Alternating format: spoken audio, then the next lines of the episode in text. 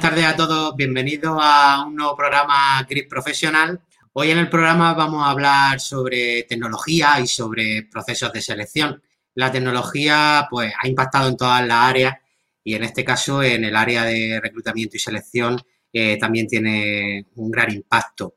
Uno de los que más afecta en este caso a los candidatos es el debido pues, al uso de ATS, al uso de portales de empleo, en los cuales pues, tienen una serie de filtros generalmente unos filtros que hacen que a un candidato se le pueda llegar a descartar o a incluir dentro de un proceso de selección. Y para hablar de este tipo de filtros, de algoritmos, de tecnología dentro de los procesos de selección, hoy cuento con una profesional de recursos humanos que es Carmen Máñez.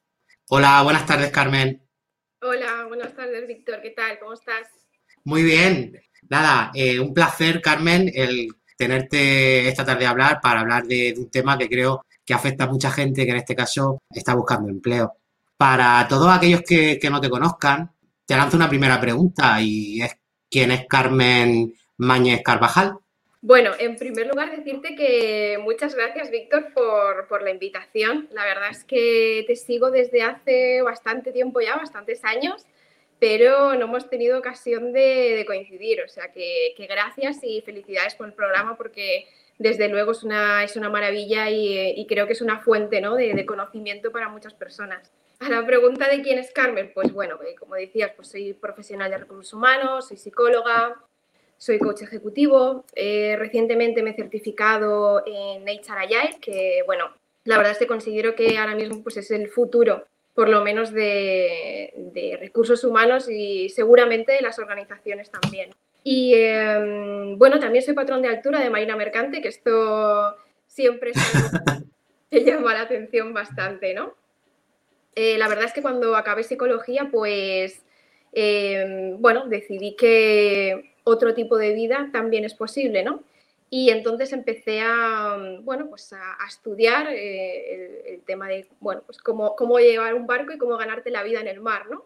Y bueno, yo estuve un tiempo dedicándome a eso, estuve un tiempo enrolada como marinero, como primer oficial, y luego pues decidí eh, juntar estas dos carreras tan diferentes en, eh, en, mi propia empresa y creé Sea Coach, bueno, con el objetivo ¿no? de, que, de hacer team building náutico, ¿no? de, meter a un grupo de personas eh, de una organización, un equipo, dentro de un entorno totalmente desconocido y con ellos trabajar, eh, pues bueno, lo, que es el trabajo en equipo, ¿no?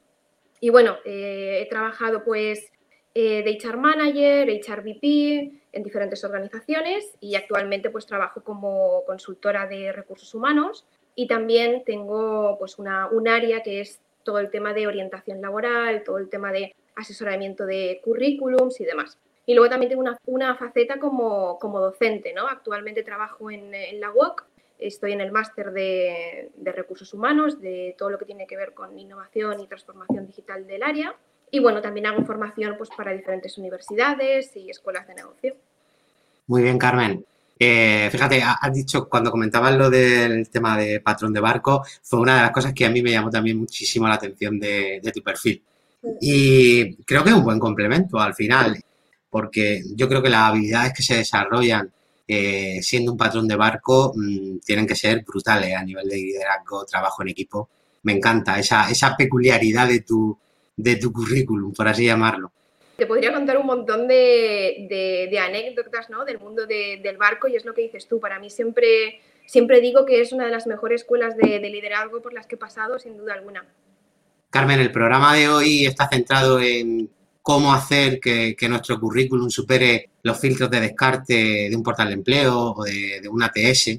Y eso es una primera pregunta para hacerte. En ocasiones cuando, cuando una persona se inscribe en una oferta de empleo a través de un portal o ya sea a través de la web de, una empresa, acto seguido se recibe una respuesta mm, como que está descartado y uno se echa las manos a la cabeza y dice, pero vamos a ver, ¿cómo es posible? No le ha dado tiempo a, esa persona a poder leer mi, currículum. ¿Cómo es posible que, me hayan descartado? ¿Es posible que un reclutador haya leído tan rápido un currículum? A ver, te explico. Primero, ¿cómo, cómo son? O sea, creo que, estaría bien no empezar por, por, explicarle a la gente qué es un ATS, ¿no? Y que, cómo funciona esto, ¿no? El ATS responde a las siglas Applicant Tracking System, y es un, bueno, pues es un software de selección de personas tiene pues, múltiples características. ¿no? Una de ellas es eh, filtrar los currículums de una forma sencilla y ágil. Entonces, eh, mediante diferentes palabras clave, entre otras cosas, el software lo que hace es eh, descartar o no tu currículum. Con lo cual, es posible que nos llegue un mensaje como que nos han descartado de un proceso de selección sin que el reclutador haya leído ese currículum. Por eso es tan importante eh, adaptar cada currículum a cada oferta y em, trabajar todo el tema del posicionamiento del currículum, todo el tema de las palabras clave. Carmen, uno de los tipos de filtro que, se utilizan en este caso para descartar por esos ATS son los que, son lo que se denominan criterios excluyentes, es decir, criterios que van vinculados a un tema de edad, a un tema, eh, incluso podría decir, de género, porque al final, a ver, este tipo de filtros, eh, nos guste o no, no dejan de ser en un momento dado filtros que pueden ser discriminatorios y aunque por ley está prohibido, están ahí para poder usarlo. Entonces, una persona puede decidir en un momento dado incorporar un criterio excluyente, pues como podría ser la edad, por ejemplo, la zona geográfica también es un criterio que podría ser excluyente. ¿Cómo podemos evitar ser descartados, por ejemplo, en un portal de empleo eh, por estos filtros? Sí, bueno, como dices, eh, preguntas relacionadas con la edad, con el género, eh, con la raza, con la religión, eso está prohibido, es ilegal hacer ese tipo de, cuestiones. En una ATS, en una ATS, hasta donde yo sé, sí que es cierto que te pueden em, echar atrás tu candidatura por una cuestión geográfica.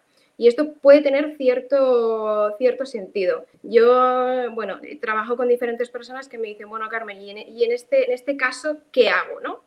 Entonces, bueno, hay portales que sí que te dejan tener em, diferentes currículums, ¿no? Entonces, una opción es que tengas un currículum bueno, pues con, el sitio al que vayas a postular, ¿no? Luego, también yo siempre digo esto, ¿no? no o sea, tiene sentido adaptar los currículums hasta cierto punto, es decir, evidentemente, si un filtro es eh, la ciudad, la zona geográfica, eh, antes o después eh, vamos a tener que tratar ese tema. Y el tema es que si lo ponen es porque hay una necesidad, una urgencia en que esa persona se incorpore lo antes posible, ¿no? Con lo cual, hay que plantearse como candidatos si nosotros, si nos llaman hoy, podemos hacer una entrevista mañana o si nos tenemos que incorporar de forma inmediata, podríamos hacerlo. Esa es una, cuestión que yo siempre pongo sobre, sobre la mesa, ¿no? Y también digo que, bueno, hay que considerarlo y tener cuidado un poco dónde nos vamos a, dónde vamos a aplicar y, por qué criterios nos van a, van a filtrar nuestro, nuestro perfil, ¿no? Carmen, sí, hay otro tipo de criterios. Luego, luego hablaremos de ellos. No son los, eh, criterios excluyentes, sino que serían esas preguntas abiertas, esa famosa killer question que, utilizamos también dentro del proceso de, reclutamiento a la hora de cribar candidaturas y de cribar candidatos dentro del proceso de selección. Me viene una aportación con respecto a, esta, a estos criterios excluyentes en cuanto a, hemos dicho la zona geográfica, tú has dicho un truco, por así decirlo, en cuanto a cómo saltarte ese filtro y es generando un nuevo currículum donde incluir esa, nueva zona geográfica, aunque como tú bien decías, debemos de tener muy en cuenta si luego vamos a poder incorporarnos de forma más rápida o no, tenemos que cambiar de domicilio rápidamente y no nos va a dar tiempo. Pero con respecto, por ejemplo, a, otros criterios como, como la edad, yo sé que hay portales de empleo que en este caso no requieren de ese dato como imprescindible de cara a la inscripción en un proceso, una manera de evitar sesgo y de evitar prejuicios también. Otros no. Los más conocidos, como puede ser un infojob, un infoempleo, te obligan a tener ese dato y eso en verdad que resulta un poco difícil de, salvar, ¿no? Algo que me viene a, la cabeza, Carmen, ¿cómo podemos optimizar nuestro currículum para superar esos criterios excluyentes de cara a un ATS, ya no en un portal de empleo? Porque en, un ATS eh, la forma de trabajar de, de, ese ATS suele ser diferente. Como tú decías, lo que hace es un poco inspeccionar nuestro currículum, leer el currículum eh, y lo hace una, máquina, ¿no? Los ATS que yo, que yo he trabajado normalmente se, filtra por una cuestión de, palabras clave. Y es así como, como trabaja un ATS. no puedes filtrar, o por lo menos los ATS que yo he utilizado, no puedes filtrar por, nada más que no sean eh, palabras clave. Y las palabras clave, ¿qué son? ¿no? Que aquí voy a lo importante que muchas personas pues igual no saben eh, reconocerlas, ¿no? Pues son, eh, son competencias, son lo que llamamos hard skill o soft skill, son las palabras relevantes de una oferta de empleo. Entonces aquí yo siempre digo lo mismo, em, tienes que hacer, o sea, un currículum único no es válido un currículum es un documento que tiene que estar eh, vivo y se tiene que hacer eh, para cada oferta de empleo. Me explico. Tú puedes tener diferentes perfiles y puedes adaptar cada currículum ¿no? a tus diferentes perfiles. ¿no? Por ejemplo, en mi caso, pues un perfil podría ser patrón de barco y otro podría ser eh, psicóloga. ¿no? Y en función de eso, ir adaptando cada perfil a la oferta. Y aquí es donde entra al juego el tema de las palabras clave, ¿no? Entonces ahí sí que, sí que considero que hay que pararse a pensar antes de enviar 300.000 currículums y enviarse a 300.000 ofertas, porque seguramente si no sabemos adaptar esas palabras clave, no va a llegar ese currículum a ningún sitio, ¿no? Y ahí está, y ahí está el problema. Hay una herramienta que imagino que tú conocerás seguramente que, que te ayuda un poquito, ¿no? A nivel de, de hacer el currículum, eh, yo, por ejemplo, conozco una que se llama Red Runner y lo que hace es, tiene dos cajitas, ¿no? Y en una cajita copias lo que es eh, la descripción del puesto y en la otra lo que haces es copiar tu currículum.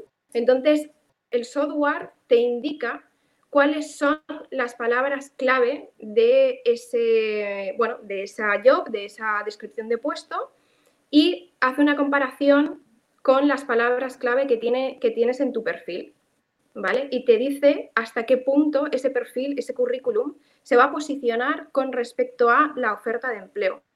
Entonces creo que, es muy útil, creo que es muy útil para, pues bueno, para una persona que no tenga muy claro cómo, cómo hacer el currículum y cómo posicionarlo, creo que puede, puede aportarle valor. Qué interesante lo que nos cuentas sobre, sobre el tema de las palabras clave, porque claro, al final hay mucha gente que está en búsqueda activa de empleo, realiza o elabora un único currículum y es el que se dedica a enviar como si fueran folletos de publicidad a cualquier empresa, en cualquier portal, en cualquier página web, sin darse cuenta que en un momento dado, ya ves, por el hecho de no eh, incluir determinadas palabras clave puede ser descartado. Yo suelo recomendar mucho que a la hora de enviar un currículum tengan muy en cuenta cómo es la descripción de esa oferta de empleo, porque en esa misma oferta de empleo ya incluyen muchas de esas palabras clave. De hecho, por ejemplo, LinkedIn, cuando te escribe en una oferta de empleo, ya te está diciendo, oye, hay eh, habilidades o hay competencias, hay ciertos requisitos que se piden que tu perfil no los cumple. Y no los cumple porque LinkedIn lee tu perfil y ve que no tiene ninguna de esas palabras que en un momento dado ha utilizado la empresa de cara a preseleccionar, en este caso, eh, candidatos. Te hace un, un match entre lo que entre la job y tu perfil y te dice incluso el número de, competencias que coinciden. Un poco es esto lo que, lo que creo que es interesante que, el candidato valore y se dé cuenta y vaya, pues bueno, incluso a LinkedIn, a cualquier oferta y que pueda hacer ese match. Bueno, pues entonces un primer consejo para todos aquellos que nos están escuchando.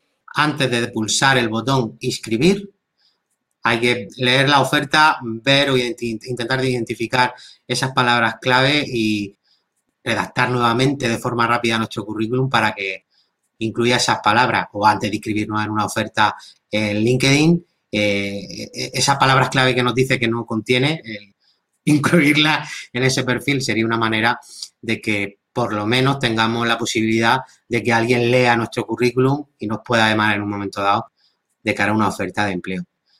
Mm, Carmen, en los ATS y centrándonos en los ATS de cara a las páginas de ofertas de empleo de la mayoría de empresas, no solamente tiene importancia las palabras clave, sino que en muchos casos también tiene en cuenta eh, la plataforma o el ATS el tipo de formato en el que subimos ese currículum. ¿Qué tipos de formatos nos recomiendas que debemos eh, evitar a la hora de, de escribirnos a través de un ATS con la finalidad de que nuestro CV pues sea adecuadamente leído por, esta máquina?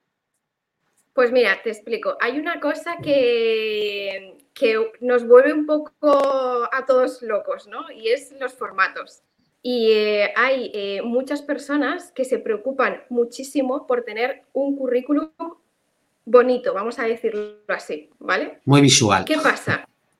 Sí, muy visual, muy visual, donde, bueno, puedes introducir, pues, eh, cajitas con información, puedes introducir gráficas, en fin, varias cosas, ¿no? La cuestión es que en la mayoría de situaciones, a ver, no te voy a decir en todas, pero en la mayoría de situaciones es muy probable que nuestro currículum sea leído en primer lugar por una máquina. Claro, una máquina no entiende de belleza, no entiende de bonito. Una máquina lo único que hace es leer el ATS, lo único que hace es leer palabras clave. Entonces, si enviamos un currículum en formato imagen, un JPG, eso no lo va a leer, ¿Qué se recomienda? A ver, el Word, todos los ATS lo leen, el PDF, la mayoría los leen, pero lo que yo nunca recomiendo es meter imágenes, gráficos, cuadrados y demás en un currículum, porque eso va a ponerle muy difícil las cosas a un ATS para que lea esa información. Entonces, el formato eh, puede ser clave, puede ser que por una cuestión de formato ni siquiera tu currículum eh, se ha leído. Yo sé que, no sé, por ejemplo, en el caso de los diseñadores, que es muy eh, común eh, utilizar un formato en imagen, no, utiliza otro tipo de formato. O, por ejemplo, para enseñar tu portfolio, bueno, utiliza un link que puedas introducir en, un, en, tu currículum, ¿no? Pero esto creo que, creo que es clave tenerlo en cuenta y, y bueno, y hacer eh, un currículum que tenga una estructura fácil, que se pueda leer de forma sencilla y pensando que lo va a leer en primera instancia un ATS. Carmen, ¿nos da un segundo tip? Es decir, cuando lleguemos a una oferta de empleo y veamos que lo que nos pide es adjunta tu currículum, antes de adjuntar ese currículum, piensa si está en el formato adecuado y si el contenido, en este caso, va a ser fácilmente leído por una máquina, porque muy posiblemente el que lo lea no ser reclutado y sea ese ATS. Carmen, estos ATS en un momento dado funcionan a través de los famosos algoritmos. ¿Son los algoritmos de los ATS lo suficientemente avanzados como para hacer un enfoque con un, un análisis, con un enfoque holístico? Es decir, que evalúen al candidato o a la candidata de forma global y no por algo en concreto? A ver, hasta donde yo sé, no. Quiero decir, estamos hablando de máquinas, ¿vale? Pero también tengo que contarte alguna cosa que me parece interesante. Independientemente de que una máquina no va a hacer nunca una interpretación global de tu perfil, porque solo entiende, como te he dicho, pues de, palabras clave, ¿no? Pero es cierto que eh, yo conozco alguna herramienta que como poco me parece interesante. El otro día mismo estaba hablando con un, eh, bueno, con un headhunter y me decía que estábamos hablando precisamente de este tema. Y me decía que, bueno, había utilizado un, un ATS que hacía una predicción de la personalidad en función del currículum, ¿vale? Yo esto no lo he utilizado ni lo he visto. ¡Qué peligro! qué peligro, qué peligro. Pero es cierto que conozco una, herramienta, si no la has probado, te, animo a que la pruebes porque por lo menos es sorprendente, que se llama Crystal, ¿vale? Lo que hace Crystal es eh, hacer una predicción de tu personalidad en función del perfil de LinkedIn y en función de tu huella digital. ¿Y con eso qué información te da? Pues te da, eh, se basa en, bueno, en un test, ¿no? y eh, te da una, información de cómo es esta persona, cómo te puedes comunicar con ella, te da tips para que tu mensaje, bueno, pues tenga más impacto, ¿no? Entonces, como poco, es curioso saber que, esto existe y que, y que la inteligencia artificial también puede estar en manos del candidato y la inteligencia artificial también puede ser usada para que el candidato pueda saber cuál es el perfil a nivel de personalidad del reclutador. Todo esto te hablo haciendo una predicción, ¿no? Pero bueno, es una cosa curiosa, ¿no? Y creo que, que siempre es interesante compartir herramientas curiosas y, esto me ha parecido una de ellas, desde luego.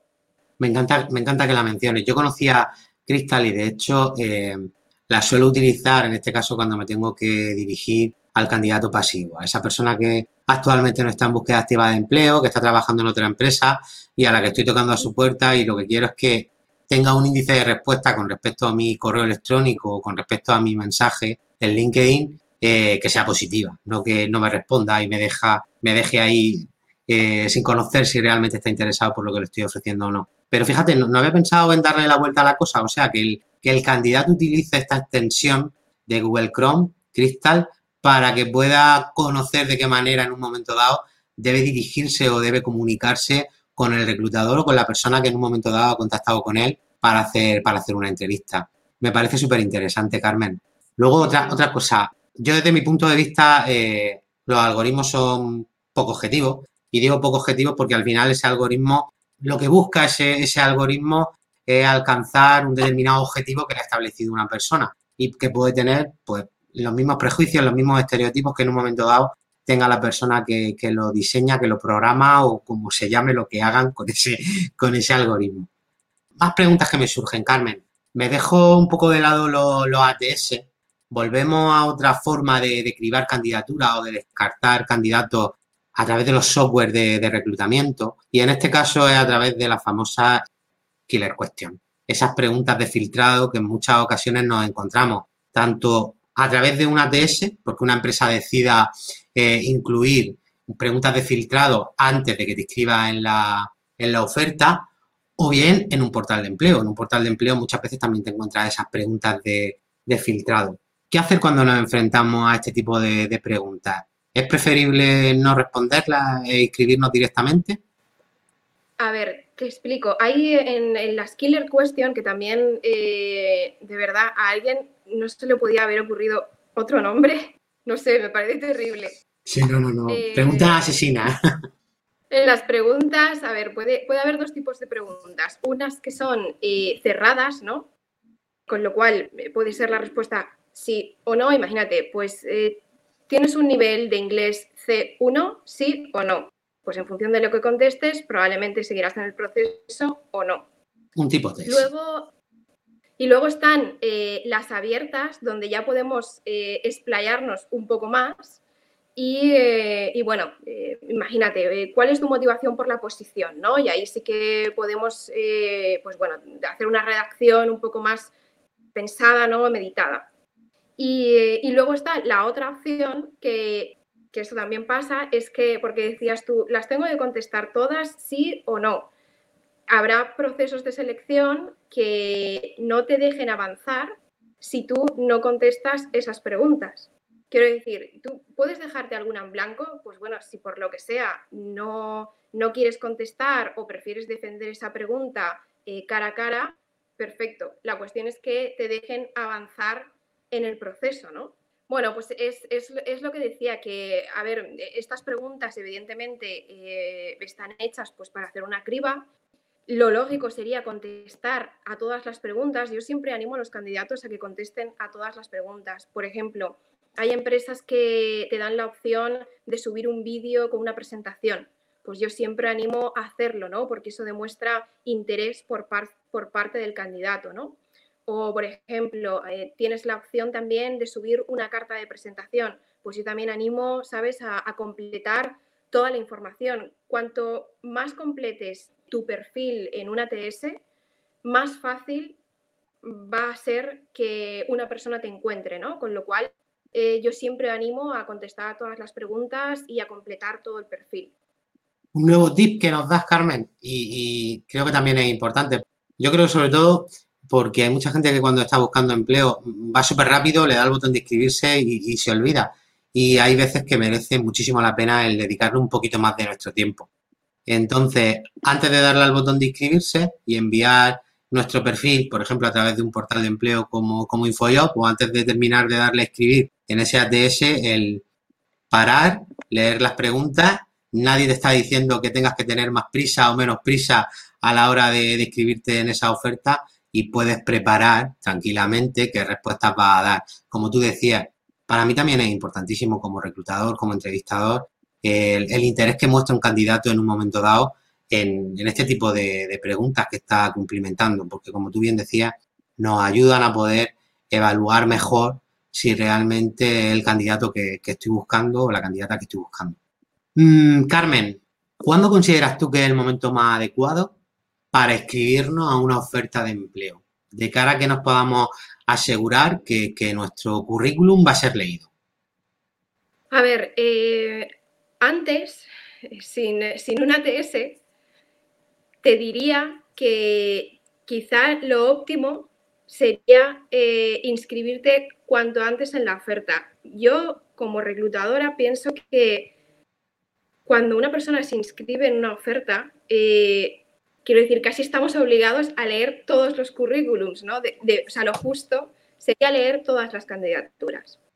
Pero bueno, entiendo que, bueno, según el volumen de candidatos que, bueno, que la persona pueda tener, utilice, utilice este tipo de herramientas, ¿no? Y, bueno, claro, con los ATS ya no está tan claro. ¿Por qué? Porque aunque se puedan organizar eh, las candidaturas desde, quien, desde la primera persona que se inscribe hasta la última, hay un filtro de por medio que va a evaluar todas las candidaturas por igual. Da igual que te inscribas ayer, hoy, mañana, porque es una cuestión de palabras clave, ¿no? Entonces, si trabajamos con una ATS, ya no lo tengo tan claro. ¿Tú cómo lo ves? Pues fíjate, eh, yo por experiencia, Carmen, te diría que mm, es mejor inscribirse de los últimos que no de los primeros. Y te digo por qué. A ver, al final cuando te inscribes eh, de los primeros, pues como en cualquier oferta que, podemos publicar, ya sea en un portal, ya sea a través de nuestra página web, eh, transcurren unos días hasta que decidimos empezar a activar o empezar eh, a leer currículum, porque necesitamos que, se vaya escribiendo la gente, ¿no? Y en muchos casos, pues lo que suele pasar es como nos pasa con Google. Cuando hacemos una búsqueda en Google, ¿quién llega a la página 10? Si he encontrado lo que busco, voy a llegar a la página 10. Como tú decías, lo ideal es que leamos todos esos currículum pero es que yo creo que la gran parte de procesos de selección nadie lee todas esas candidaturas que en un momento dado han pasado esos primeros, esos primeros filtros. Así que al final tienen más posibilidades de que su currículum sean leído una vez que han pasado esos primeros filtros. Las personas que se han inscrito después que no las que se han inscrito eh, en primer lugar. Eso no quita que en un momento dado sea un puesto recurrente, que a mí me ha pasado en empresas en las que he trabajado, que sean perfiles que suelo contratar con bastante asiduidad y que entonces eh, decida que esos candidatos a los que no le he dado la oportunidad ni de leer su currículum, posteriormente los lea, los etiquete y los deje en mi base de datos para futuros procesos de selección, que a veces puede pasar poco tiempo y sí llego a leerlos, pero yo ya te digo que por experiencia propia eh, y, lo, generalizo porque creo que al final eh, todos necesitamos el tiempo que tenemos en la hora en el puesto de trabajo y cuando ya hemos identificado a alguien que se pueda ajustar al perfil, lo normal es que vayamos llevando esos candidatos y vayamos concertando con ellos eh, ciertas entrevistas. Carmen, hay preguntas por aquí por el chat. Tenemos aquí varias personas, tanto a través de LinkedIn como a través de, YouTube, eh, que nos están haciendo preguntas. Tenemos a Trinidad Cano Castillo, que está muy, muy activa eh, por el chat. Eh, a ver, una pregunta. Pues mira, por ejemplo, Mark Freedom eh, nos pregunta, ¿por qué hay ofertas que se repiten muchas veces? La misma empresa durante meses publica la misma oferta de trabajo. He visto ofertas publicadas más veces donde hay 550 inscritos. ¿Serán falsas? Puede ser por muchos motivos. Por muchísimos motivos puede ser que una oferta se vuelva, se vuelva a publicar. Eh, yo en mi caso, cuando he vuelto a publicar la misma, la misma oferta, es porque no he encontrado al perfil que estaba buscando. Entonces, eh, lo que he hecho es tratar de, bueno, de publicar la oferta en otros portales o cambiar determinadas cosas de la oferta para tratar eh, de hacer, bueno, pues atraer al perfil que quiero. Normalmente ese es mi, este ha sido mi caso. Si, he publicado otra oferta es porque no he acabado de, encontrar el perfil que necesitaba. Andrea Martínez Torres nos preguntaba, una duda, ¿en LinkedIn cuando estás en una oferta y indica tu perfil se ajusta, funciona así. Me imagino que se refería a lo que, a lo que estábamos comentando de esas palabras clave, en las que cuando te escriben una oferta de empleo, si te falta alguna de esas competencias o de esa skill que en un momento dado ha solicitado el reclutador, eh, te lo indica. Yo creo que se refiere, que se refiere a eso. Eh, ¿Sabes qué pasa? En los el, perfil de LinkedIn, que eso también creo que es, es positivo comentarlo, pasa un poco lo mismo. Cuando, conforme tú eh, completes más tu currículum, evidentemente más fácil va a ser que te encuentren. Y hay una, hay una parte en el perfil de LinkedIn que son las skills. Entonces, esas, esas skills eh, yo siempre recomiendo eh, completarlas porque va a ser una forma de hacer que, el reclutador te, encuentre antes, ¿no? Es, para que os hagáis una idea, em, por si alguien todavía no sabe esto, cómo funciona de las palabras clave en LinkedIn, se tienen que repetir alrededor de 30 o 40 veces a lo largo del perfil. Esto no quiere decir eh, escribir un párrafo con un listado de esas palabras clave, sino a lo largo del perfil se tienen que ir eh, repitiendo para que nuestro perfil se posicione. Carmen, hay ocasiones en las que te vas a escribir en una oferta de empleo y el número de inscritos eh, es elevadísimo. Hay ofertas en las que de repente han pasado unos días y te encuentras que hay 452 inscritos. ¿Cómo podríamos diferenciarnos en este caso del resto de candidatos para conseguir que nuestro currículum sea realmente leído cuando en una oferta de empleo hay tantos candidatos?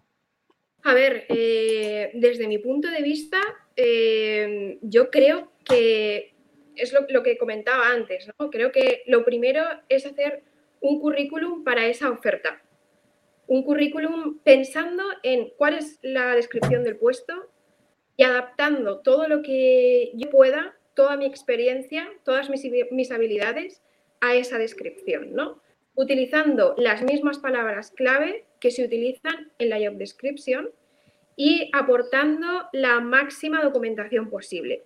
Te explico. Eh, hay, por ejemplo, compañías eh, a las que le importa muchísimo que el candidato presente una carta de presentación. No una carta de presentación copy-paste que puedes enviar a todas las ofertas por igual, sino una carta personalizada explicando cuáles son los motivos por los cuales a ti como candidato te interesa esa posición, ¿no? Y, luego también el tema, el tema de los vídeos o el tema de presentar eh, proyectos, ¿no? Proyectos que hayamos liderado, proyectos que hayamos hecho. Yo creo que tenemos aquí eh, una, una, baza importante si, si, el ATS nos da la posibilidad de poder eh, adjuntar otra información, prepararnos una pequeña presentación con los proyectos que hemos liderado, porque eso es lo que va a aportar más valor a la candidatura y va a aportar más información. Entonces yo creo que una forma de, diferenciarse sería esta, sobre todo trabajar palabras clave, adaptar los currículums y aportar la mayor información posible. Yo voy a dar un tip y sé que muchos compañeros de recursos humanos se me van a echar encima. Porque, a ver, lo normal es seguir unos cauces y tener todo el proceso eh, centralizado en un único lugar, ¿no? Pero a mí sí me ha pasado, y me imagino, Carmen, que a ti seguro que también te ha pasado, de publicar una oferta de empleo, tener un número muy elevado de inscritos y de repente encontrarte con un mensaje, una invitación a través de LinkedIn a conectar y una vez que aceptas esa invitación, una persona que te dice, oye, he visto que estáis buscando eh, un determinado perfil en, tu empresa, que estáis llevando a cabo este proceso de selección, me gustaría postularme al, puesto, te adjunto mi currículum. No sé si te habrá pasado a ti, incluso gente que se ha molestado en buscar a lo mejor mi correo electrónico corporativo de la empresa y que directamente lo que ha hecho ha sido enviarme un correo electrónico con una breve presentación eh, enviándome ese currículum. Yo creo que es una manera de diferenciarse entre tantos candidatos porque al final consigo un impacto que no consiguen el resto. Es decir, si tengo un proceso abierto que a lo mejor todavía no he comenzado a gestionar y de repente recibo un currículum eh, a través de LinkedIn, a través del correo electrónico, pues estoy seguro que ese currículum lo se va a leer. Por lo tanto, es una manera también diferenciadora eh, con respecto a quitarte de encima a 500 inscritos que habían en esa, en esa oferta de empleo. Pero como digo, no quiero tampoco fomentar que esto sea algo habitual, porque al final, eh, imagínate lo que supondría el tener que gestionar a través del correo electrónico todos esos currículum que en un momento dado nos envía un candidato. De forma puntual, yo creo que también puede ser algo diferenciado. No sé qué piensas tú, Carmen. A ver, yo estoy totalmente de acuerdo contigo y me parece muy, muy buen tip, porque, a ver, quiero decir, aquí estamos para eso, ¿no? Para tratar de ayudar a la gente que está en búsqueda de empleo y darle, pues bueno, de corazón un buen consejo, el mejor consejo, ¿no? Y yo creo que siempre tener una actitud proactiva eh, va, a ser, va a ser una buena estrategia. Yo muchas veces eh, le digo, no sé, las personas con las que estoy trabajando les digo, mira, inscríbete, pero intenta averiguar quién lleva ese proceso, llama al responsable de recursos humanos, eh, preséntate, dile que estás muy interesado, dile que quieres hablar con él, no sé, busca otros caminos, otras, otras vías para, bueno, pues para, para que te vean, simplemente para que te vean. Y creo que, es muy buen consejo y a mí me ha pasado, me han llegado candidatos a través de, de LinkedIn y creo que es una muy, una muy buena forma, una muy buena forma. Y también creo que es bueno ir con un trabajo previo ya hecho, es decir, voy a ir, me voy a presentar y además te voy a presentar mi propuesta de valor y te voy a decir yo cómo resolvería este tema ¿no? para esta posición. Creo que eso es muy importante. Carmen, Anadelia a través de LinkedIn nos preguntaba, pero en LinkedIn no puedo subir un vídeo cuando solicita una posición. ¿O te refieres a subir un vídeo a través de la web de la empresa? Me refería eh, sobre todo a subir un vídeo a través de a través del portal de la empresa. No sé si ya está o, yo he leído, he leído en algún sitio que la opción de subir un vídeo también próximamente estará en LinkedIn, ¿no? Corrígeme si me equivoco. Pues no tengo ni idea, te lo digo de verdad. Además, eh, eh, sé que el, día 24 de septiembre eh, LinkedIn publicó muchas de las novedades que va a tener en los próximos meses, que son un montón, entre el story y etcétera, etcétera, etcétera. Y a lo mejor entre esa información eh, yo he perdido. Sé que ahora a través de, o sea, sé que ya, porque yo ya tengo activada, por ejemplo, esa funcionalidad, a través de LinkedIn en un mensaje puedes llevar a cabo una videoconferencia con Zoom. Han asociado Zoom al mensaje y puedo realizar esa videoconferencia. Pero no sé si me permite enviar un enviar o subir a, eh, un vídeo. Creo, creo que hoy por hoy no, pero seguramente, yo juraría que lo he leído, seguramente estará, ¿no? Entonces, eh, posiblemente. Me refería a una ATS. Yo creo que si tenemos esa, esa opción, eh, aunque nos pueda dar corte, aunque nos pueda costar, yo sé que el candidato tiene que invertir tiempo en hacer esa presentación y además creo que hay que preparársela y, hacer, y hacerla bien. Eh, pero yo siempre animo a, a, hacerlo, siempre animo, si tienes la oportunidad, eso sí, hazlo bien, prepárate un buen fondo, trata de dar la mejor imagen posible y, bueno, y sube, y sube el vídeo, ¿no?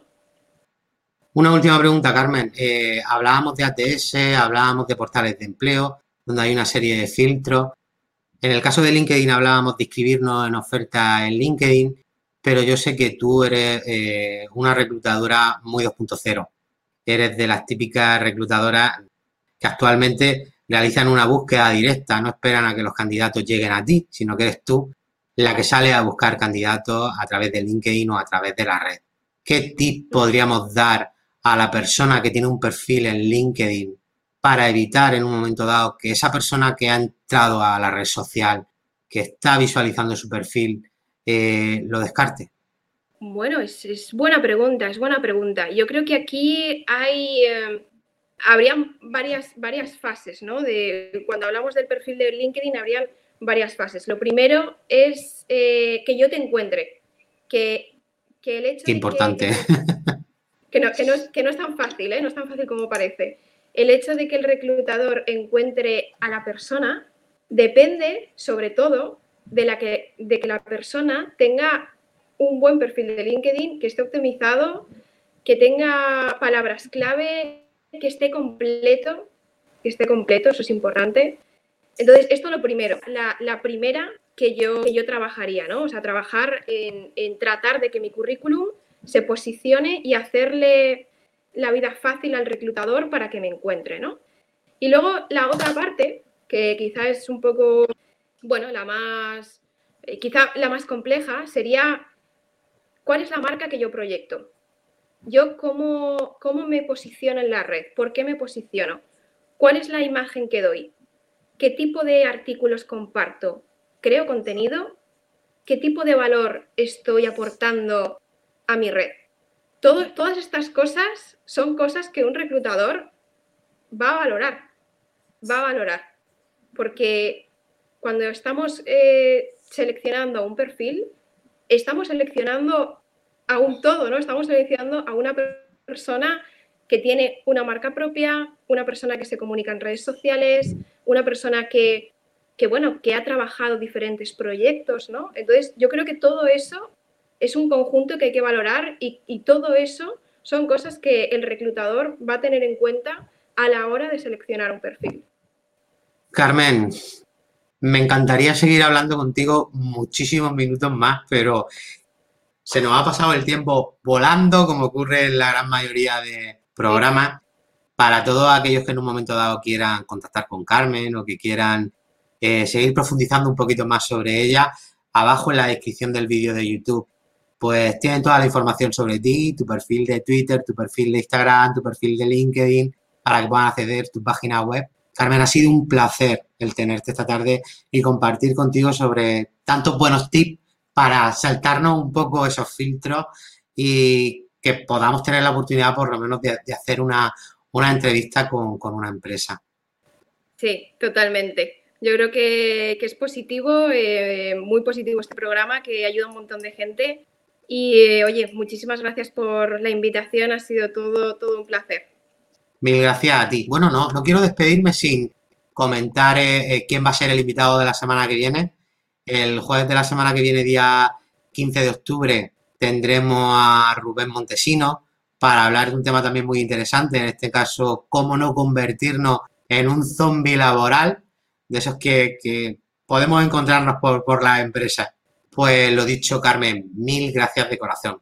Bueno, muchas gracias, Víctor. Estamos en contacto.